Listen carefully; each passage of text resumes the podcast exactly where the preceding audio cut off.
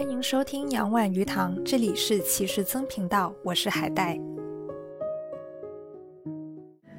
曾经有一份至真嘅爱情摆喺我面前，我冇珍惜，到冇咗嘅时候，先至后悔莫及。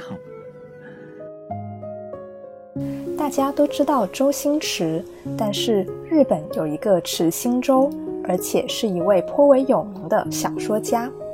在二零二零年，当时五十五岁的池新洲凭借着短篇小说集《少年鱼犬》，获得了日本文学大奖直木奖。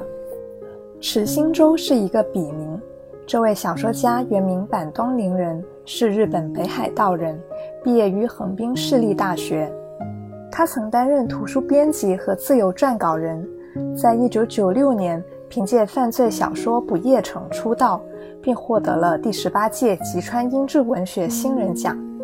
此后，池新洲陆续创作了《镇魂歌》《漂流街》等等的小说，七度获得直木奖的提名，终于在去年正式获奖。池心洲的作品经常描写活在都市暗面的人物，他也被视为日本暗黑小说的代表。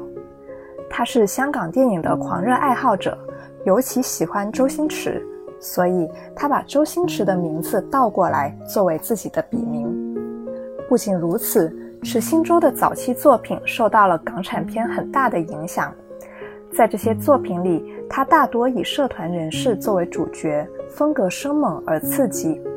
而且，这些作品中经常出现中国的元素，比如《不夜城》《镇魂歌》《长恨歌》三部曲的男主角都是在日本谋生的中国人。或是中日混血，而另一部小说《夜光虫》故事就发生在中国台湾。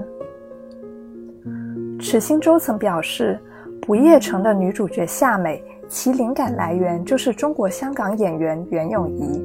他还在小说序言中写下了“献给在黑暗中荧幕上耀眼过人的袁咏仪”。不过，《不夜城》在一九九八年被中国香港导演李志毅搬上荧幕。袁咏仪却没有出演，女主角是日本女演员山本未来，而男主角刘建一则由金城武出演。这部影片也被视为金城武演技的高光时刻。二零一三年，《不夜城》简体中文版小说终于发行，袁咏仪特地为这本书写了祝福语。她写道：“知道《不夜城》这本小说是在一九九六年。”没想到十七年后，这本书才在内地出版。谢谢池心洲先生的厚爱，让我的名字出现在扉页上。祝先生的书大卖。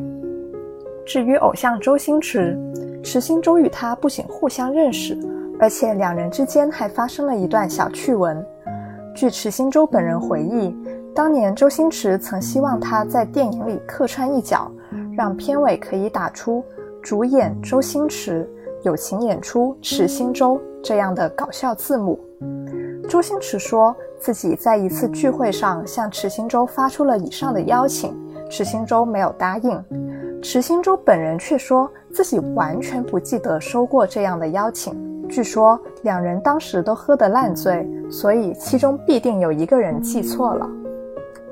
池新洲写了二十多年的小说，终于在二零二零年拿下直木奖。